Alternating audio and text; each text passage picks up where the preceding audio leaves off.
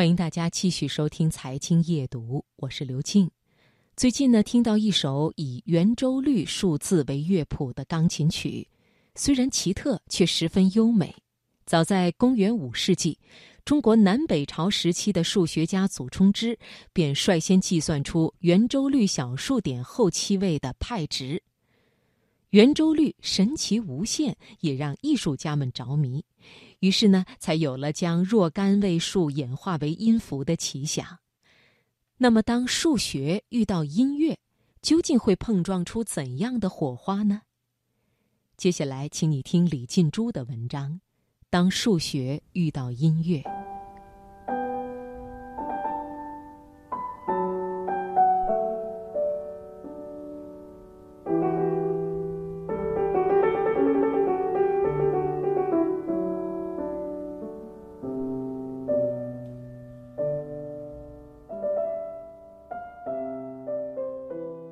其实说起数学与音乐的联系，最直观的是，作为记录音乐的乐谱就是以数字为基础的。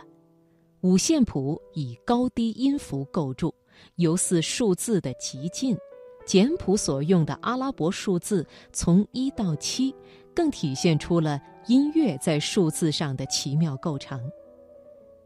圆周率的琴声未绝。眼前又浮现出了古希腊数学家、哲学家毕达哥拉斯的身影。他认为万物皆数，数是万物的本质。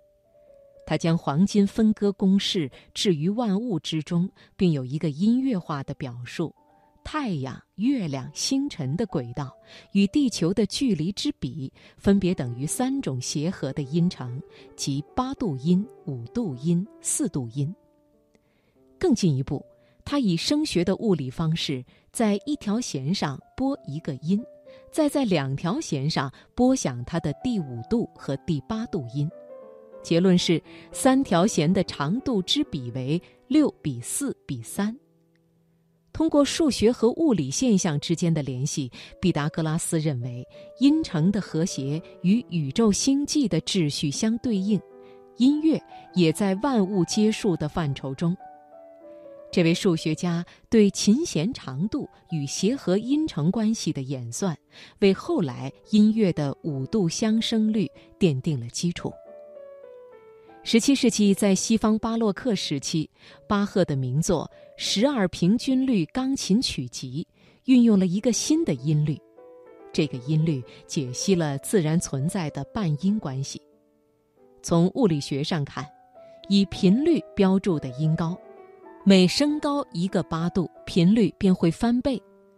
有很多计算对数学家来说未必高端，但是对于艺术家来讲却显得太过复杂。当然，音乐家不问计算，他们只是感到带有数学复杂性的半音的确丰富了音乐的表现力。严谨的德国人巴赫注意到十二平均律的科学与艺术优势。从一七二二年到一七四四年，他写了二十四首钢琴曲，组成两卷本的《十二平均律钢琴曲集》。在纷纭数字的背后，出现了被誉为音乐圣经的美妙乐音。其实，在中国明代万历二十三年，律学家。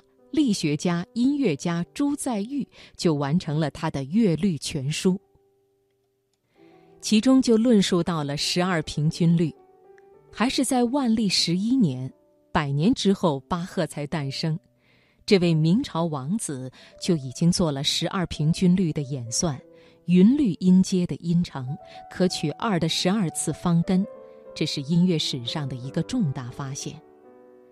当然，巴赫未必知道这位中国王子，但是这个音律带来的深远影响，却在西方乐坛焕发出夺目的光彩。那么，朱载堉是如何发现十二平均律的呢？答案是数学计算。他用八十一档的特大算盘进行开平方、开立方的计算。他提出意境管说，设计并制造了弦准和律管。使十二乐音相邻的两个音增幅或减幅相等，艰苦的探究破解了音乐史上的难题，横空出世的一个数学公式“二开十二次方”为十二平均律奠基。毫无疑问，朱载堉在数学界和音乐界都竖起了一座里程碑。当数学遇到音乐，无序的自然之声成为了有序的音乐之声，让原始声音演化为有律乐音。于是，从玄妙的数学世界走到美妙的艺术世界，数学上音乐更美丽。在醉人乐声响起的那一刻，数学与音乐合成一道绚烂的霓虹。这就是当数学遇到音乐时，两个领域共同焕发出的全部魅力。